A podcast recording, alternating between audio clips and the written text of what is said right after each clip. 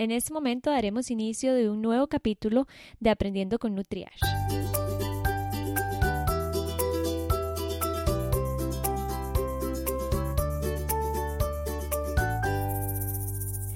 La Organización Mundial de la Salud recomienda a todas las mamitas dar pecho durante los primeros seis meses de manera exclusiva y luego, junto con alimentos, durante al menos dos años o hasta que la madre y el niño así lo deseen.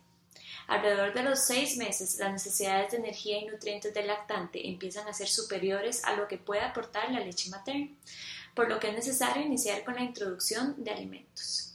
Desde hace un tiempo para acá hemos estado escuchando con mayor frecuencia el método, Baby Led Weaning, un método en donde iniciamos la incorporación de alimentos de una manera diferente a la tradicional. Hoy tengo el gran honor de contar con una invitada a la que estimo muchísimo, la nutricionista española Iria Quintans, para que conversemos un poco sobre el Baby Led Weaning, sus beneficios, cuidados y que nos cuente su experiencia como madre y nutricionista utilizando este método con su pequeña Julia. Hola Iria, ¿cómo estás? Hola Catherine, ¿qué tal? Bueno, quería primero agradecer que cuentes conmigo eh, en este nuevo espacio, en este nuevo proyecto que tienes con las entrevistas, que me parece eh, pues una iniciativa genial eh, para acercar a la gente pues nuevos temas, temas de actualidad, abordando diferentes temáticas de salud y que también nos des la oportunidad a, los profesionales de, acercarnos a estas personas. Y bueno, porque te admiro muchísimo como persona y como profesional también. esa admiración es mutua. Les cuento para aquí una interrupción, yo conocí a Iria en, bueno, en línea, la conocí durante muchísimo tiempo porque llevé un curso de nutrición pediátrica en donde Iria eh, lo coordinaba y luego en un viaje a España que hice, pues ya tuve el gran honor de conocerla a ella y a su familia y a la pequeña Julia, que yo creo que ya no está tan bebé, ¿verdad? Ya no, ya casi 30 meses, pero bueno, ya casi más cerca de los tres años, pero, pero sí, para mí es un bebé. Claro, por supuesto. Iria, contanos un poquito sobre vos. Vale, pues a ver, profesionalmente, como has dicho, soy dietista nutricionista. Y a nivel personal me definiría como una persona mm, perseverante, que se deja llevar mucho por su intuición a la hora de, tomar decisiones.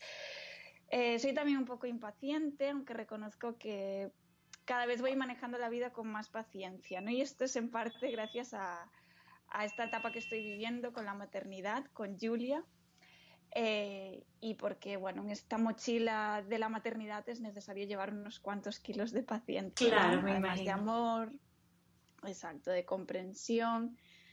Eh, y bueno, todo esto también para decirte que la maternidad acabó despertando en mí algo que mm, yo creo que siempre ha estado muy presente, ¿no? Cuando durante estudiaba la, la carrera también, que es las ganas de acompañar a las madres y a las familias eh, en ese camino. Eh, desde que aparece el deseo de serlo, de ser madres, al momento de, que se quedan embarazadas, durante la lactancia, tanto a ellas como a sus bebés. ¿no? Y luego, pues ya cuando inician la, alimentación complementaria y las primeras etapas de, la alimentación infantil. Y bueno, aparte, pues eh, tratando nutrición clínica. Tenés tu pequeña empresa tenés tu pequeña empresa llamada Nutrifamilia. Exacto. Sí, sí, Nutrifamilia mm, surge eh, justo con mi maternidad, o sea, los mm, dos meses más o menos de nacer mi hija, em, que es algo que yo he visto en muchas madres que iniciamos proyectos o nos volvemos más creativas o queremos dar rienda suelta a las ideas una vez que nos convertimos en mamás. Eh, y entonces así es como surgió un poco Nutri en Familia. Mm, decidí utilizar las redes sociales, especialmente Instagram, para acercarme a las familias y pues eh, darles información sobre temas que pudieran ser de su interés, ¿no? Pero de una forma práctica, amena, sencilla. Eh, y luego pues la experiencia profesional y, y a nivel personal como también mamá lactante, pues también me ha permitido ponerme en su piel y entender cuáles eran sus preocupaciones habituales. Entonces, a través de divulgación, a través de consulta online, eh, pues voy acompañando a estas familias. Ojalá la puedan seguir porque de verdad da recomendaciones muy útiles y a mí me encanta escuchar sus historias.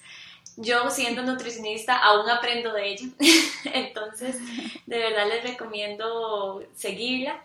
Y bueno, empecemos en, en tema porque creo que muchas veces diría, las mamitas tienen la duda de cuándo iniciar la alimentación complementaria. Entonces, creo que podríamos iniciar por ahí. Perfecto. Eh, pues sí, es una duda muy habitual. Entonces, eh, para ello podemos primero definir qué es esto de la alimentación complementaria, ¿no? Eh, tú ya lo apuntabas en la introducción de esta entrevista. Es el proceso que empieza cuando la leche materna por sí sola ya no es suficiente ¿no? para satisfacer por completo sus necesidades nutricionales. Mm. Entonces necesitamos incorporar otros alimentos. Eh, generalmente esta etapa va desde los seis meses eh, de vida hasta los 24 meses de edad, es decir, hasta los dos años. Em, los bebés van a empezar a nutrirse a sí mismos de una forma cada vez más autónoma, más completa, se va a producir un desarrollo neuromotor, van a ir adquiriendo preferencias, eh, su funcionalidad eh, renal, gastrointestinal eh, va a ir madurando y van a descubrir un mundo más allá de, esta, digamos, evolución orgánica o más fisiológica, ¿no? Porque empiezan también a descubrir factores culturales y sociales que están eh, pues relacionados con tradiciones locales y familiares y con la alimentación en sí misma. Por eso, Entonces, ahí por eso es tan importante que toda la alimentación se haga acorde a la familia, porque para que se cree también ese factor cultural, ese factor de costumbres, no porque yo leí en un libro y esto yo creo que se ajusta muy bien a este tema, no porque yo leí un libro que voy a empezar con no sé, un alimento español que aquí en Costa Rica no es común, lo tengo que hacer. No, es, se, va, se, se hará según los gustos y preferencias de cada familia. Exactamente. Hay que atender mucho a las circunstancias de las familias. Esto, mm, como nutricionistas, siempre lo tenemos que tener muy en cuenta, ¿no? O sea, no. Eh, o, por ejemplo, si un cereal como un pseudo cereal como la quinoa no suele formar parte y podemos incorporar eh, otro alimento con características similares, no hay por qué introducirlo. culturalmente o por cercanía, proximidad y demás, no es un alimento común en esa familia o en ese país, con lo cual eh, estoy totalmente de acuerdo en lo que dices. Eh, entonces, volviendo a la, a la pregunta, ¿a cuándo iniciar? Tal y como decías, la Organización Mundial de la Salud pues recomienda que sea a los seis meses de edad, ¿no? Que hasta ese momento la leche materna o, en caso de que esté tomando leche artificial también, se mantenga de manera exclusiva, ¿vale? Eh, sí que hay entidades como la EFSA o la EFSGAN que dicen que la edad de introducción debería ser eh, entre las 17 y las 26 semanas de edad cuando los seis meses no es posible que esto ya habría que atender el, caso de manera muy particular, ¿no? Exacto, no todos los niños, la teoría dice que es a los seis meses, por supuesto, pero si ustedes como padre van a iniciar la alimentación complementaria antes, es importante que lo consulten para ver si, porque no va a ser lo mismo el niño del vecino, del primito, etcétera, sino que eso es muy exclusivo y va a depender muchísimo del desarrollo que tiene el niño en ese momento. Exactamente, exactamente, así es. Y entonces también tendremos que tener en cuenta la prematuridad, porque si ha nacido antes de, o sea, si el embarazo no se ha llevado a término, si no ha llegado a las 40 semanas, tenemos que tener en cuenta lo que se llama edad corregida. Por ejemplo, si tiene 24 eh, eh, meses y nació a las 36 semanas, eh, un mes antes, perdón, aquí me he liado. No te preocupes, aquí yo te ayudo. La, edad corregida es para aquellos niños prematuros que no los podemos considerar por su desarrollo, que nacieron en semanas antes de llegar a la semana 40. Entonces, por su desarrollo está un poquito atrasadito. Entonces, tenemos que considerar eso porque el niño no se va a considerar con los dos años de edad, sino se va a considerar con menos eh, menos edad porque su desarrollo va atrasadito.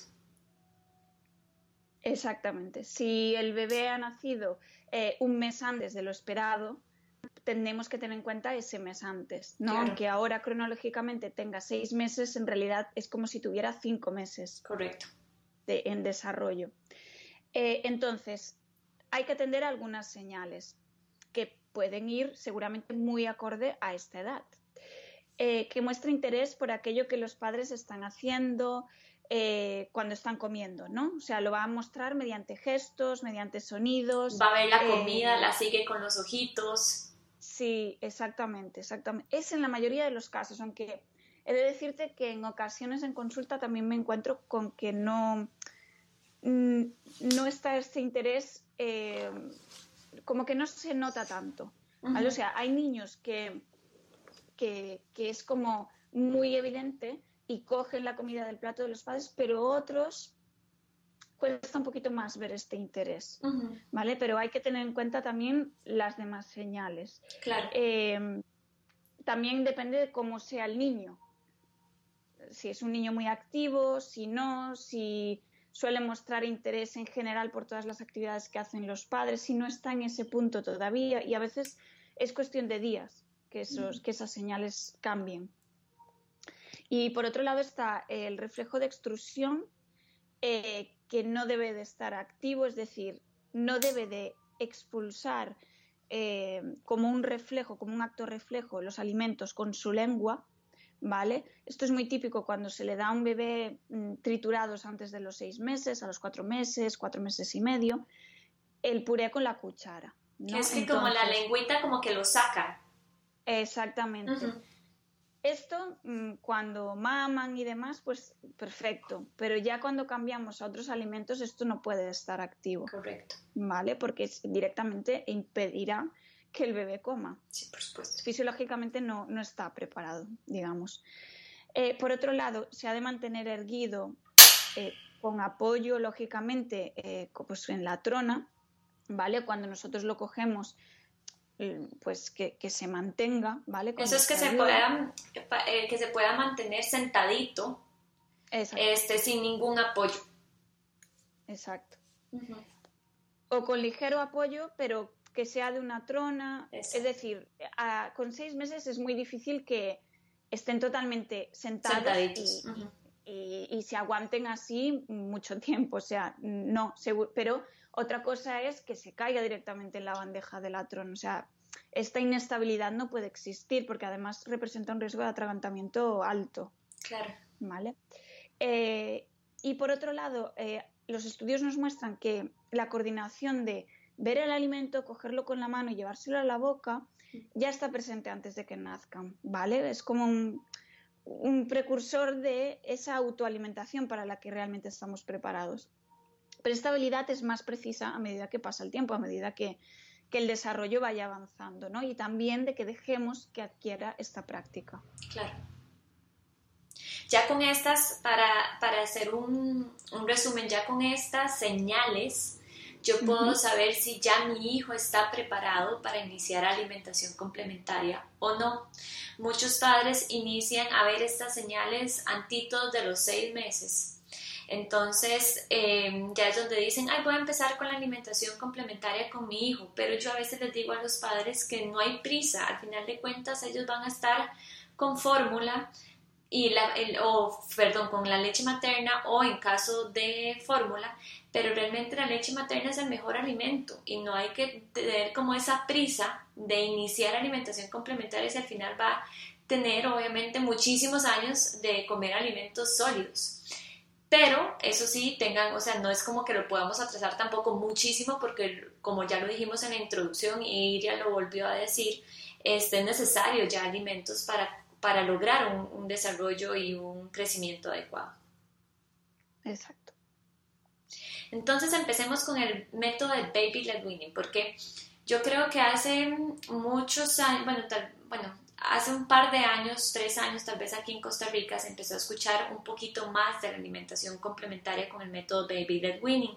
Pero antes el método que se utilizaba era el tradicional, el método de papilla, en donde yo trituraba o procesaba todos los alimentos y le daba con una cuchara a mi hijo y de esta forma él se alimentaba.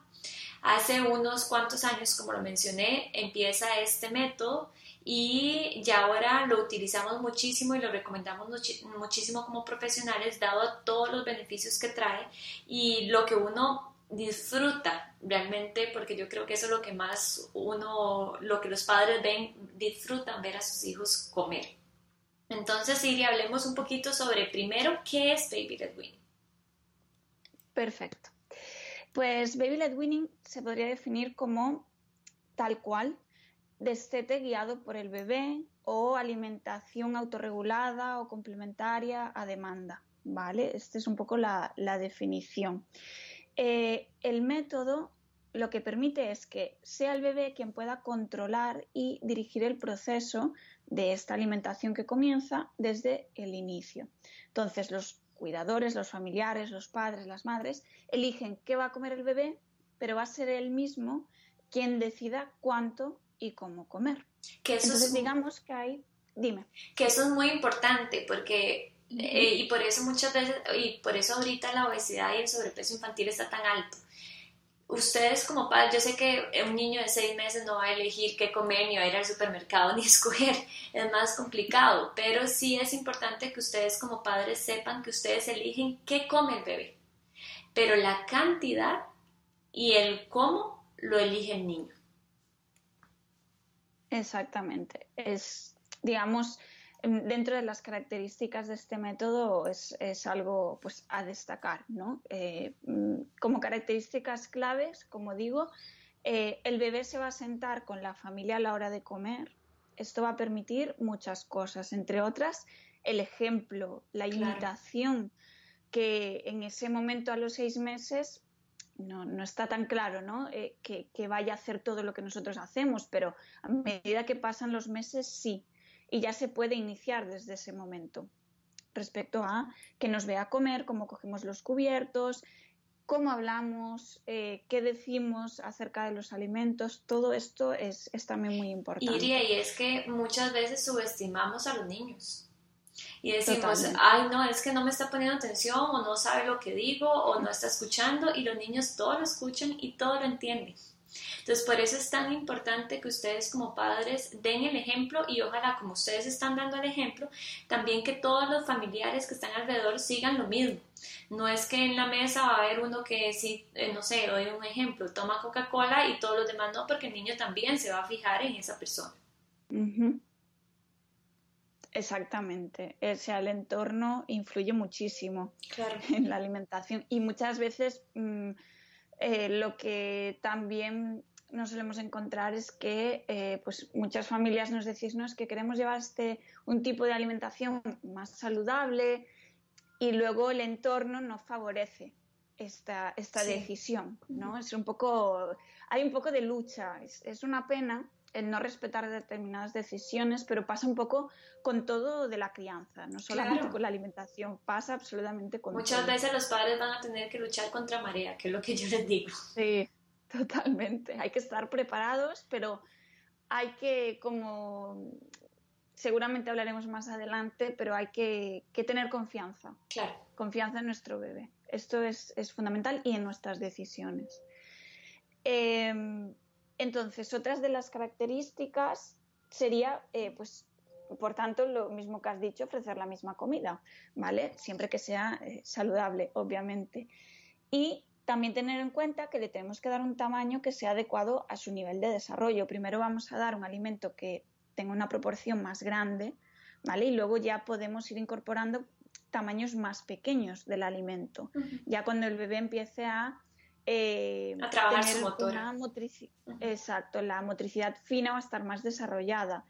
Eh, hará la pinza con los dedos, podrá coger pues, un guisante, un garbanzo, cosas más, más pequeñas que un inicio no será capaz. Iria, aquí es importante, te, voy a interrumpir aquí porque es importante que tampoco empiecen con pedacitos muy pequeños, porque si no también frustran al niño de que él quiere agarrar esto y no puede y no puede, entonces el niño empieza con una frustración y el método puede fracasar por esto también. Exactamente, sí, incluso eh, no, yo diría que, em, que hay que usar mucho la intuición y no nos tenemos que dejar llevar por lo que digan los libros. ni por lo que yo o tú estemos diciendo ahora. Eso es muy importante. Em, si el niño no puede coger o la niña no puede agarrar algo, ayudémosle. O sea, nosotros estamos ahí para acompañar y para ayudar. Eh, obviamente, mm, no es lo mismo no forzar, o sea, no es lo, mm, la idea es no forzar. La idea es respetar cuando tiene hambre y cuando está saciado. Para mí eso es la base. Si hubiera una pirámide de esto, esa sería mm, la base. Y la repetiría los siguientes peldaños también. Y luego lo demás es dejarle eh, pues eh, que lo intente, eh, estar ahí, pero si hace falta acercárselo a la boca, o sea, no pasa absolutamente nada. Porque también me encuentro como mm, en este sentido como mucho extremismo, como si hubiera unos dogmas y, hubiese que cumplirlos sí o sí, porque si no, eso ya no es baby led winning y ya no estás respetando a tu hijo. Y eso no es así. Claro, por favor. Es una ayuda, todos ocupamos ayuda. Exactamente, exacto.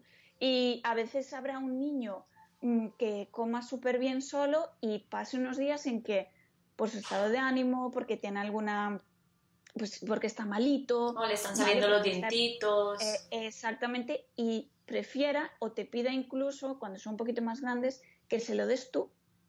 Pues se lo das con todo el amor del mundo, o sea, no, no pasa absolutamente nada. O que quiera triturados, es decir, de esta manera vamos a favorecer también un desarrollo eh, orofacial mejor, ¿vale? Mm, boca, cara, todo el tono muscular también se va a favorecer con este método al tomar alimentos más sólidos, eh, pero eso no quiere decir que no podamos dar triturados en ningún momento. Es más, cuando el resto de la familia coma crema, por favor, que el bebé coma crema también. Porque eso también, Iria, me ha pasado mucho que, sí, como vos decís, ese o sea, como que el método también se presta a que muchos papás lo malinterpreten y que se pongan muy extremistas. Y entonces, cuando hay, no hacen cremas porque es un triturado, entonces no se lo puedo ofrecer al niño como dice, o sea, no, es lo que ustedes, y una de las características, como lo mencionó Iria, es que es lo que comen en la casa. Entonces, si ese día quieren comer crema, sopa, em, puré, eso es lo que al niño se le va a ofrecer también. Exactamente. Así es. Y, al principio no podrá hacerlo solo, entonces pues se lo tendremos que dar. Pero vamos a respetar cuando ya no quiera más, que girará la cara, que echará la cuchara con la lengua. Y, y claro, es muy diferente dárselo y respetar cuando llegue ese momento y se acabó, o incluso eh, hacer un poco del alimento triturado y un poco en sólido para seguir permitiéndole, aunque sea en esa misma comida, manejar y practicar en este sentido. Pero eh, otra cosa muy distinta es, te tienes que acabar el bol de crema y te lo tienes que acabar. Sí. y voy a seguir dándote, aunque me gires la cara y aunque estés llorando. Es muy diferente. Eso es lo que hay que tener claro bajo mi punto de vista. También es importante que, no sé si lo vas a mencionar ahorita, Iria, pero que también este método deben iniciar cuando el niño está de buen humor, descansado, porque si ustedes lo inician cuando ya tiene mucha, hasta cuando tiene mucha hambre, obviamente el niño no va a querer, va a estar un poquito chiñadito y demás, entonces es cuando el niño también esté de un humor y de una actitud, digamos, Em, no enojado ni frustrado, porque muchas veces eso pasa. Si tratamos de forzarlo con este método sintiéndose así, obviamente no lo vamos a lograr tampoco. Sí, y esto va muy en función de, eso, del, niño que tengamos delante, de la familia incluso, del ambiente que suele haber en las comidas, que, o incluso de los horarios que tengamos. Muchas veces el hecho de modificar el horario de comidas ayuda a, que el niño coma mejor. Y por inercia también el resto de, la, familia. A veces adelantar las comidas puede ayudar para que justamente eso no tenga hambre o no se junte con la siesta. Porque, bueno, ahí no sé si suele hacer mucha siesta, pero, o si se le llama así, ¿no? Pero sí, sí, sí, se llama así. Eh, vale, perfecto. Pues el, cuando son muy pequeños, al menos dos siestas suelen hacer durante el día. Y una suele ser pues yo qué sé, por ejemplo, al mediodía, esto varía mucho, ¿no? Pero otra por la tarde. Entonces, claro, si antes de comer tiene mucho sueño, no es el momento. más vale en ese momento darle pecho o ofrecerle eh, fórmula antes de que, de, pues, de que se duerma. Y, y luego cuando se despierte ya comerá con tranquilidad, con más hambre, etcétera. Pero recordemos que hasta el año de vida lo principal y lo que le va a aportar más energía y nutrientes va a ser la leche, materna a demanda o la fórmula a demanda. Claro. Y eso es muy importante, la lactancia materna, que creo que vos lo íbamos a mencionar, la lactancia materna es a demanda y eso no cambia por más que ya se inició la alimentación complementaria. Exacto. Se suele recomendar que sea antes de las comidas, tal. Yo la verdad es que mm, a ver, quizá en un, caso determinado puedes dar, eh, puedes decir, mira, pues intenta darle antes o después para ver qué tal mm, influye en lo que vaya a comer luego, ¿no? Pero en general, o sea, si tiene hambre justo antes de comer, aunque pase, aunque sea después del año, porque la recomendación es hasta que cumpla un año, como la lactancia materna es lo principal, que se dé antes de las comidas, después del año que se dé después. Bueno, depende, Depende, porque si el bebé quiere pecho y no se lo damos y le obligamos a comer, quizá no coma tampoco. Tampoco, Porque estará tan mm, eh, cabreado, frustrado, porque no tiene lo que nos está demandando, ¿sabes? Y a lo mejor toma algo de pecho y luego come. Sí, o sea, por, eso es a demanda y la lactancia no tiene horario.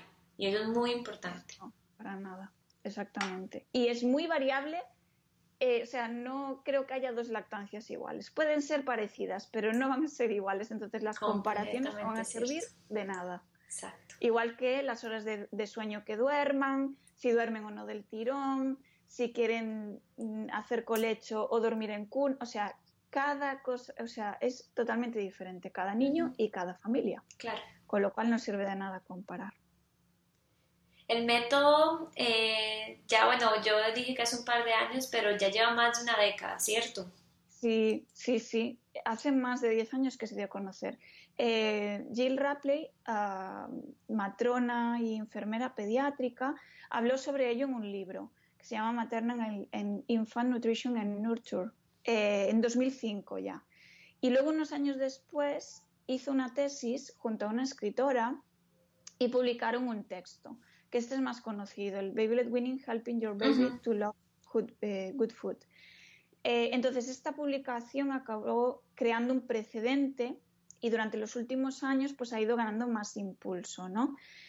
Y de hecho, en la actualidad, eh, el interés se ha trasladado tanto a redes sociales como a foros de crianza, creando incluso como comunidades específicas o que tú y yo estemos hablando de él hoy aquí, ¿no? Y además hay como grupos muy diferenciados, ¿no? Hay familias que sin el método de Baby Winning de manera estricta, como te decía antes, sin contemplar otras formas de alimentación ni triturados en ningún momento, y otros que yo, la verdad, es lo que más me suelo encontrar, que hacen un Baby Led Winning mixto, que dan tanto triturados, sobre todo cuando los bebés se quedan al cuidado de otras personas. Y estas personas no se atreven a dar sólidos por miedo a atragantamiento, a que no coman lo suficiente o porque van a una guardería, escuela infantil y ahí pues no quieren darles sólidos por este miedo también. Sí, porque es importante también ir, bueno, y ya mm. lo hemos mencionado que esto se tiene, este método hay que vigilarlo, o sea, no es como que podemos ponerle los alimentos al niño e irnos nosotros un rato a alistarnos, no, es importante que es un método que hay que vigilar, entonces muchos padres deciden Em, hacerlo de manera mixta, como dijo Iria, porque no sé si en el kinder me lo van a vigilar como yo quiero que me lo vigilen. Entonces eh, ahí elijo la alimentación complementaria con alimentos triturados. Exactamente.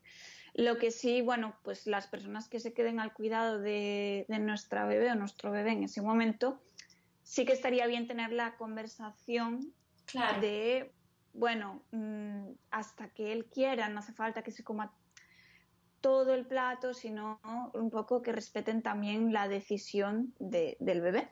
Y aquí es, que es importante también porque los niños eh, nacen con ese esas, eh, ellos pueden saber la saciedad, o sea, ellos pueden determinar cuánta cantidad de alimentos mi cuerpo necesita para un desarrollo y un crecimiento adecuado. Entonces, por eso es tan importante no presionarlos y nunca obligarlos a comer, porque ellos deciden y recuerden que muchas veces no van a querer alimentos sólidos, pero van a tener la leche de mamá o la fórmula. Entonces, siéntense, no se frustren tampoco que un día no quiera comer absolutamente nada, porque también va a tener ese complemento y su principal eh, alimento antes del año, que es la leche.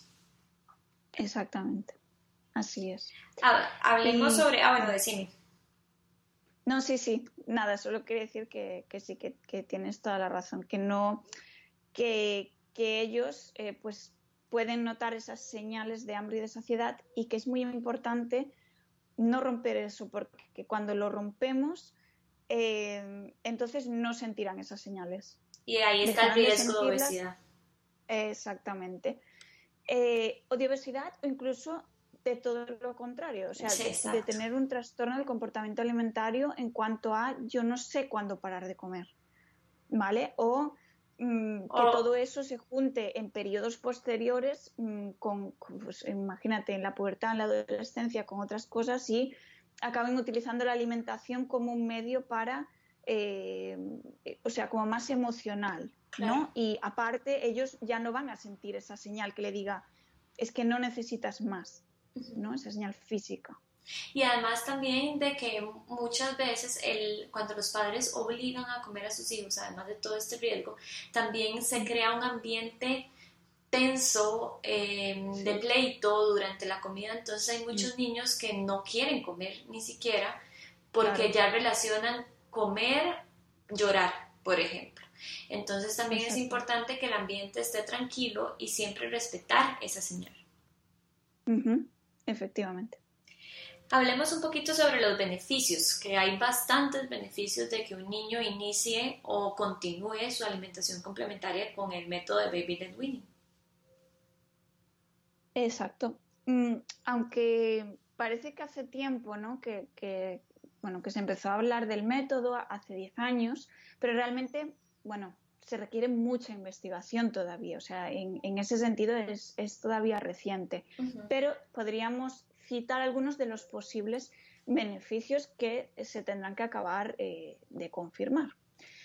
Por ejemplo, que ayude a desarrollar el control del apetito, como decíamos, y de esta manera contribuir a reducir que luego eh, pues sea más probable que, tenga algún problema eh, como sobrepeso, obesidad y todo lo que esto implica. También que puede desarrollar mejor sus habilidades motoras, como decíamos antes.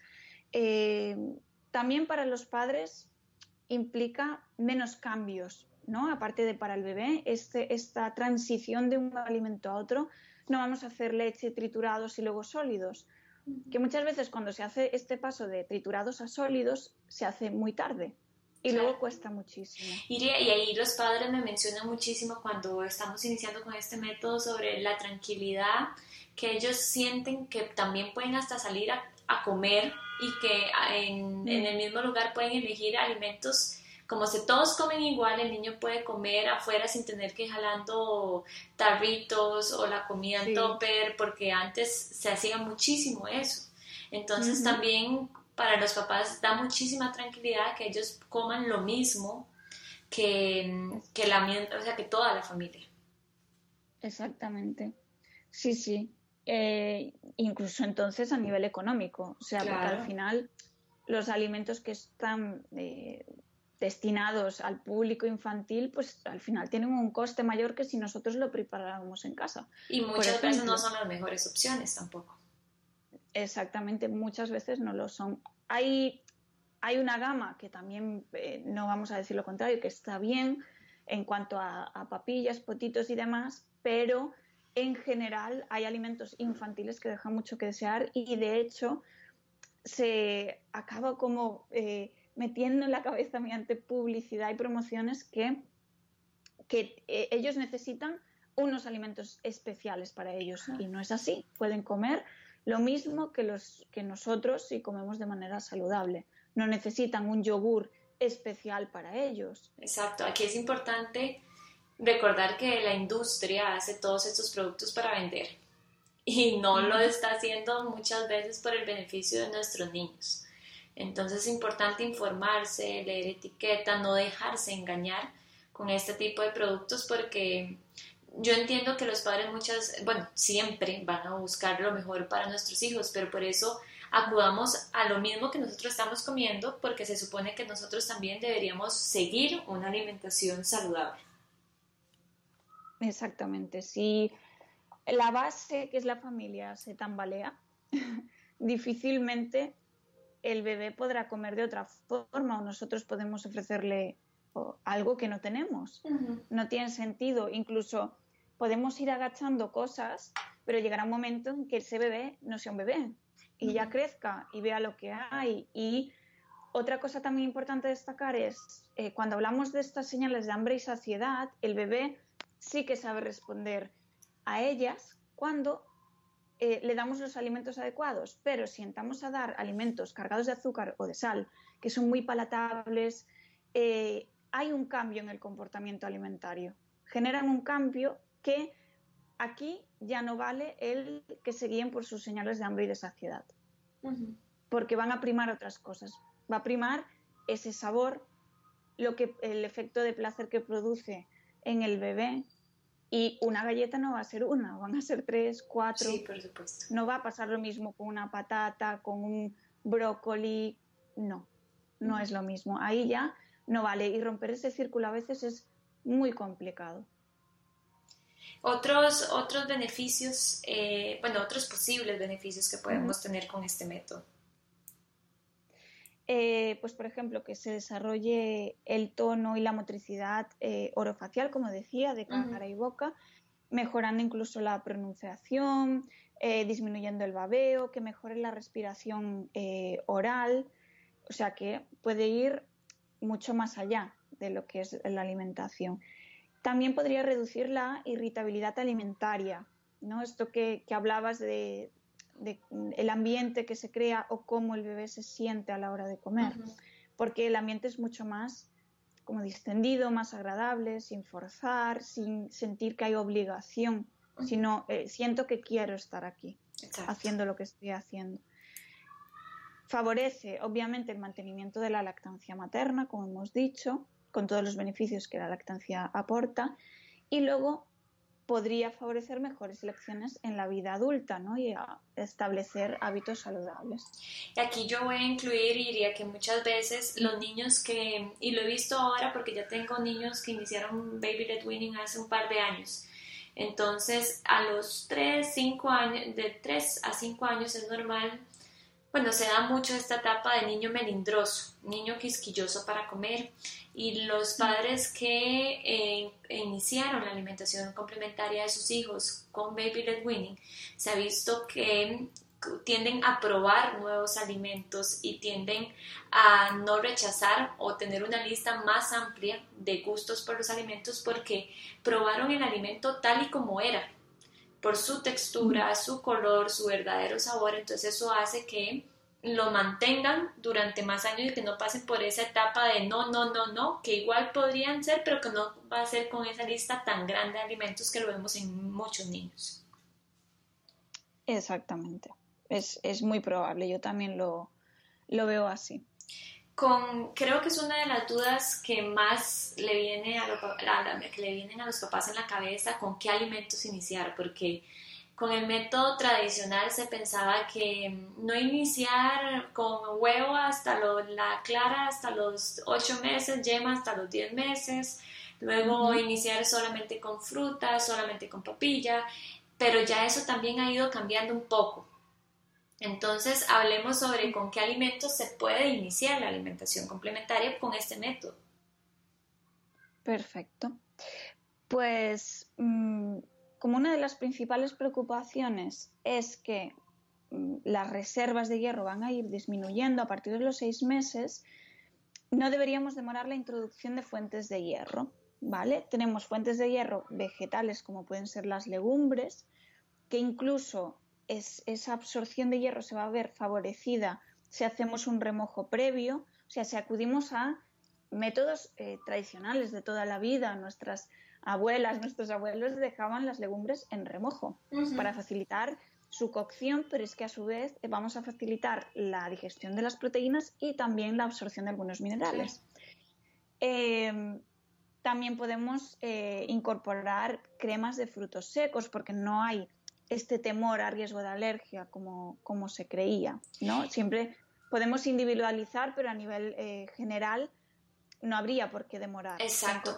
muchas veces, muchas veces el riesgo hay que atrasar ciertos alimentos, pero es más que todo cuando papá o mamá son muy alérgicos o demás, pero ya no existe ese miedo, como dijo Iri.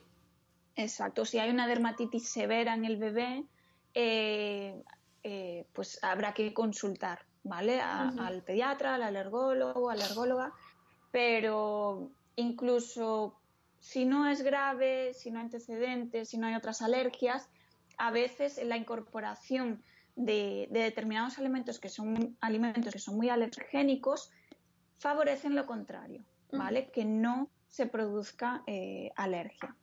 Y luego, por otro lado, eh, fuentes eh, de hierro de origen animal, carnes, como puede ser la ternera, como pueden ser algunos pescados, como la sardina, también en la yema de huevo, pero que en este caso ese hierro también le cuesta un poquito más absorberse. Entonces, en, los, en la yema de huevo y en alimentos de origen vegetal tendremos que hacer un aporte de vitamina C, ¿vale? Mediante frutas y verduras y vitamina A, que también encontramos en muchas frutas y verduras. Sí, aquí, aquí en Costa Rica muchas veces en los pedacitos de carne se le pueden poner gotitas de, limón y no se ve algo extraño, entonces de esta forma podemos favorecer un poquito más la absorción y también los vegetales, si le estamos incluyendo vegetales, aquí en Costa Rica es muy común eso, que se le pone un poquito de limón a la ensalada, entonces ya con esa vitamina C del limón estamos favoreciendo la absorción. Exacto, exacto. O por ejemplo el brócoli es una buena fuente de vitamina C, si se hace al vapor se conserva, se conserva mejor. Eh, y suele gustar mucho en general, siempre hay excepciones, pero suele ser uno de, una de las verduras que mejor aceptan.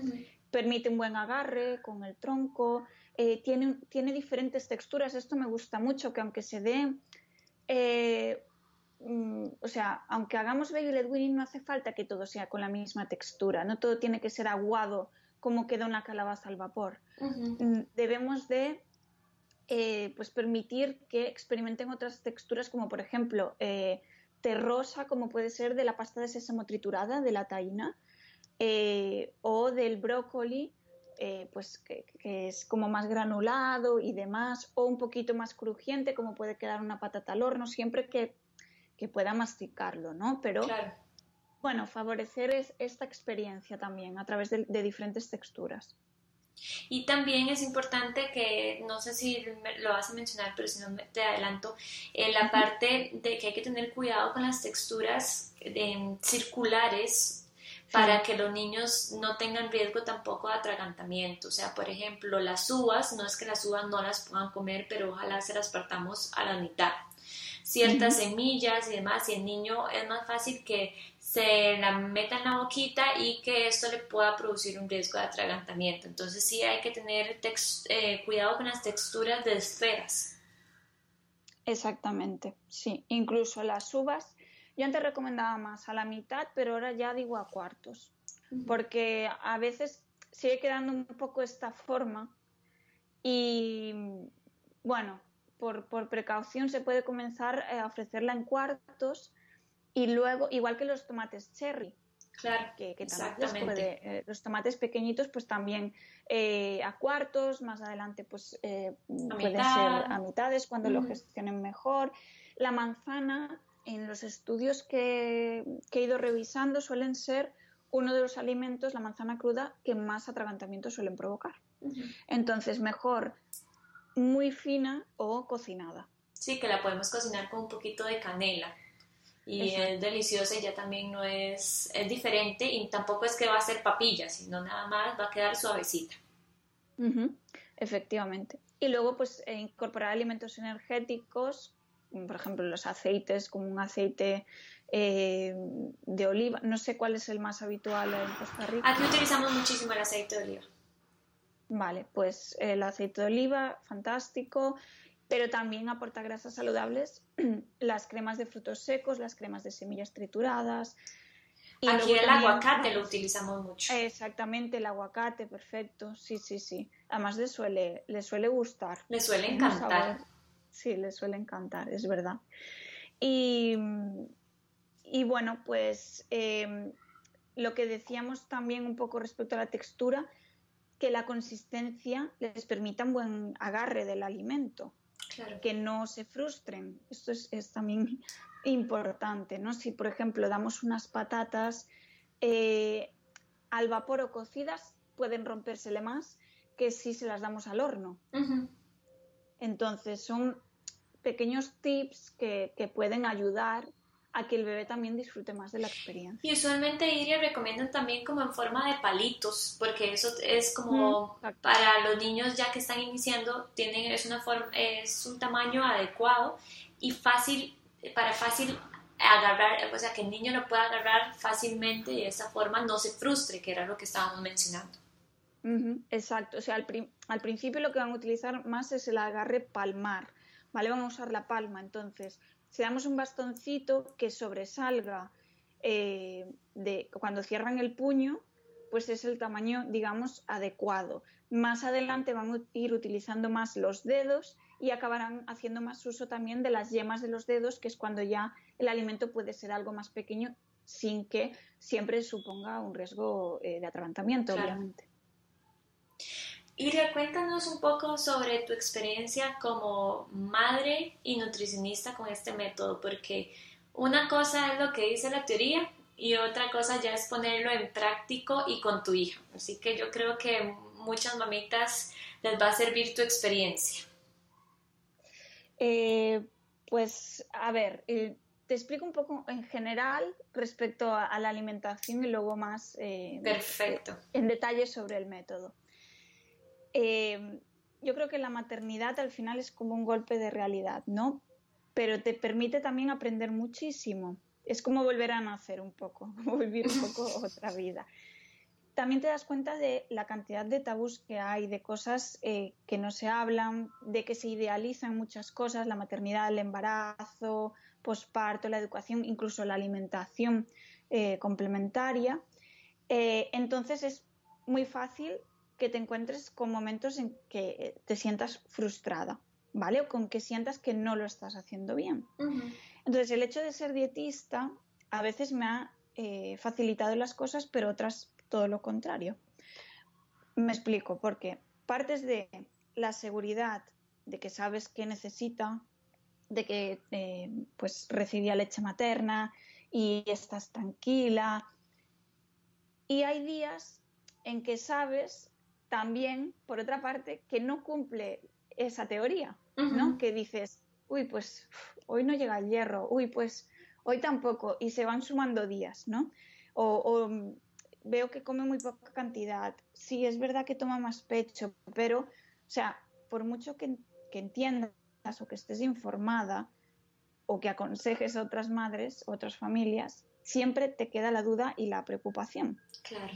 Eh, entonces, lo que más me ha ayudado al final es confiar en, Julia, ¿no? En que lo que hacía era lo que ella necesitaba y que si no, siempre podría acudir a otros profesionales. De hecho, yo he contactado con, amigas eh, nutricionistas, con compañeras eh, que además eran madres, diciéndoles, me pasa esto, por favor, decidme si a vuestras hijas o a vuestros hijos les pasaba también, porque es que estoy preocupada. Y, al final te tienes que crear tu tribu y tienes que crear tu red de apoyo y la familia te tiene que apoyar. O sea, en ese sentido, el padre de Julia siempre nos ha acompañado en todas las decisiones que he tomado respecto a la lactancia y la alimentación. Eh, al ser nutricionista, obviamente me ha dejado a mí un poco más eh, tomar las riendas en este sentido o decidir, mm, pero siempre informándole de, por qué. ¿no? O sea, teníamos esa tranquilidad, pero sí que ha habido periodos en los que también por el mismo método tienes la sensación de que come muy poco. Pero luego ves que el crecimiento está bien, que su estado de ánimo es bueno. Que está activo. Que está activa, que, se mueve, que quiere jugar, que que, tiene interés realmente en comer en otros momentos. Y a veces pasas por una preocupación de ya la voy a llevar al pediatra, ya, ya mañana pido cita y mañana te da, come muchísimo. Que eso te iba a preguntar, Iria, porque no sé cómo será ya en España, pero aquí en Costa Rica muchos pediatras se obsesionan mucho con las gráficas. Entonces hay niños que se mantienen bajita del percentil 50 y entonces esa preocupación de los padres de, pero va, va a bajar la gráfica, va a bajar la gráfica, pero el niño está activo, al final no, no consideran el peso de los papás, o sea que los papás también cuando fueron niños se mantenían bajos de la gráfica. Entonces, muchas veces hasta el mismo profesional te genera estrés y hace que los padres muchas veces entren en crisis. Exactamente. El tema de los percentiles aquí también ocurre muchísimo que, que un poco se da una interpretación, yo creo que a veces errónea, porque es un dato más. Exacto. Y tampoco nos podemos fijar en un número o, en, un, en, un, dato, sino que tenemos que ver la evolución. Eso es muy, muy importante, el seguimiento. Sí que es verdad que si empieza a perder peso o hay una bajada de percentiles, que algo que nos llame la atención, hay que ver qué está pasando. O sea, tampoco estoy de acuerdo con abandonar al bebé y a ver qué pasa aquí a tres meses. No, ah, hacer un seguimiento mucho más riguroso cuando tenemos un riesgo de desnutrición, porque puede haber un caso de celiaquía, eh, de déficit de hierro, o sea, de una alergia a la proteína leche de vaca. Exactamente, cualquier tipo de, alergia o alguna intolerancia o algún problema en el desarrollo. Entonces, hay que estar atentos. Y, conocer al propio bebé, porque... Mm, exacto. O sea, por eso es que me encanta que vos digas esto de hay que confiar, yo confío en Julia en muchas veces, porque yo conozco la teoría y sí, pero hay que ver cómo se desarrolla el niño y qué más que los papás que sepan cómo pasa su día. Exactamente. Sí, sí, además cuando, o sea, es que conoces a tu hija o a tu hijo y, y, sabes cuando algo no está bien, ¿no? O sea, mm, por ejemplo, Julia, lo que nos ha pasado, al menos hasta el momento, es que nunca se ha puesto enferma. Nunca, nunca, nada. Entonces, quizá un día, pues sí, eh, la notabas más decaída y igual por reacción a alguna vacuna, ¿no? Y, ya, la, ya te despierta la preocupación. O estaba a punto de coger como algo y presentaba así como unas décimas de fiebre y entonces ya te preocupas, ¿no? Quiero decir que ves a tu hijo cuando no está dentro de lo que suele hacer normalmente. Entonces ahí pues tienes que consultar a un profesional que, sepa lo que le puede estar pasando, chequear y, ver y hacer un seguimiento adecuado. Y un profesional que te genere confianza y que siga como tu mismo, tu mismo pensamiento, eso es importante para que todos vayan de la mano.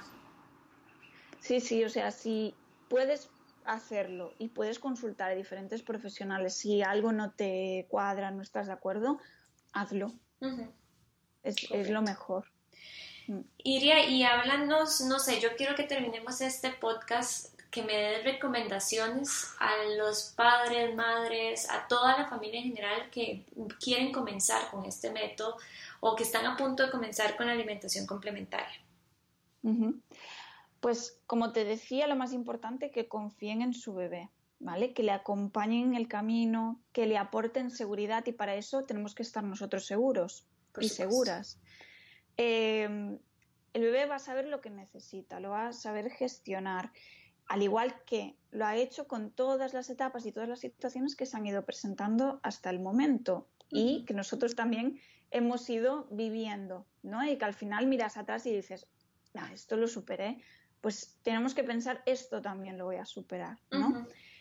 Em, hay muchas cosas que, van a surgir en la crianza, eh, preguntas, em, cosas que, nos invitan a, a, reflexionar. Por eso también es importante el tema de crear tribu, ¿vale? Esto más que los padres lo suelen hacer las madres. ¿Vale? Acudir a grupos de, apoyo. De lactancia o grupos de crianza, eh, de madres, de familias que viven situaciones similares, nos pueden ayudar a entender qué, todo es normal. Yo diría que todo, cualquier situación puede ser normal. Iria, pero entendiendo que todo niño es diferente. Exactamente. Claro, o sea, cada niño es diferente, por tanto, cada familia va a tener su experiencia. Cada familia viene con su mochila ya, y esto es importante darnos cuenta, que muchas veces los niños vienen a vaciarnos la mochila, en el sentido de que hay cosas sobre las que no paramos a reflexionar o actitudes que tomamos en cuanto somos padres. Y no, nos, no hemos reparado en ello hasta que hemos tenido que vivir determinadas situaciones con nuestros hijos, ¿no? O sea, por ejemplo, quizá nosotros no tengamos una buena alimentación o una relación saludable con la comida en diferentes aspectos y es el momento de la crianza y la maternidad o la paternidad la que nos hace ver que eso es así. Claro. Vale, entonces es un poco un espejo. E iré y me imagino, bueno, no me imagino, es importante que se apoyen con un profesional siempre, porque hay muchos mitos alrededor, tanto de la lactancia, que con Iria hicimos una clase de mitos de lactancia y más bien tuvimos que priorizar mm. porque hay muchísimos, este, pero también informarse de los profesionales porque no siempre va a ser lo que dijo mi mamá, lo que dijo mi abuelita, lo que dijo la vecina. Exactamente. Una cosa es la, pues las experiencias que, yo creo que está bien también escuchar. Al final tienes que aprender a escuchar. Lo que pasa que al inicio estás un poco como con uñas y dientes. Susceptible. Porque sí, muy susceptible. Todo te sienta mal y te sientes eh, criticada, te sientes eh, un poco atacada, eh, porque te lleven la contraria, porque te den su opinión y tal, al final, con el paso del tiempo, te das cuenta de que, bueno, pues mm, vale, perfecto, eh, perfecto que tú hayas vivido esto, que tú creas esto, pero no lo queremos hacer así. Y ya está, ¿no? Entonces, eh, pero sí que es importante al final guiarse por profesionales que tengan experiencia, en este caso, en alimentación eh, infantil. Exactamente. Y, y bueno, y las experiencias de los demás, pues bueno, están ahí, van a seguir estando, pero una cosa es lo que ellos opinen y otra es lo que los padres quieran hacer finalmente. Exactamente. Iria, te agradezco muchísimo, de verdad que fue un gran honor contar con vos para este tema porque sé que lo manejas muy bien, he aprendido también de vos en el, método de Baby Led Winning porque sé lo que, que ya lo pasaste o lo estás pasando con Julia entonces espero que, esa experiencia como madre y como dietista le sirva también aquí a muchas mamitas. Eh, y las invito a informarse con profesionales y las invito a seguir a Iria en sus redes sociales y van a ver que van a aprender muchísimo. Iria, te pueden seguir como Nutrifamilia. Sí, exacto. Es eh, en Instagram como arroba Nutri en familia, todo junto, y en la cuenta de Facebook, aunque no hay tanta actividad como en Instagram, como Iria Quintans. Perfecto. Iria, muchísimas gracias, de verdad. Muchas gracias a ti, Catherine. Ha sido un placer estar contigo. Muchas gracias y los espero en el próximo episodio del podcast. Gracias.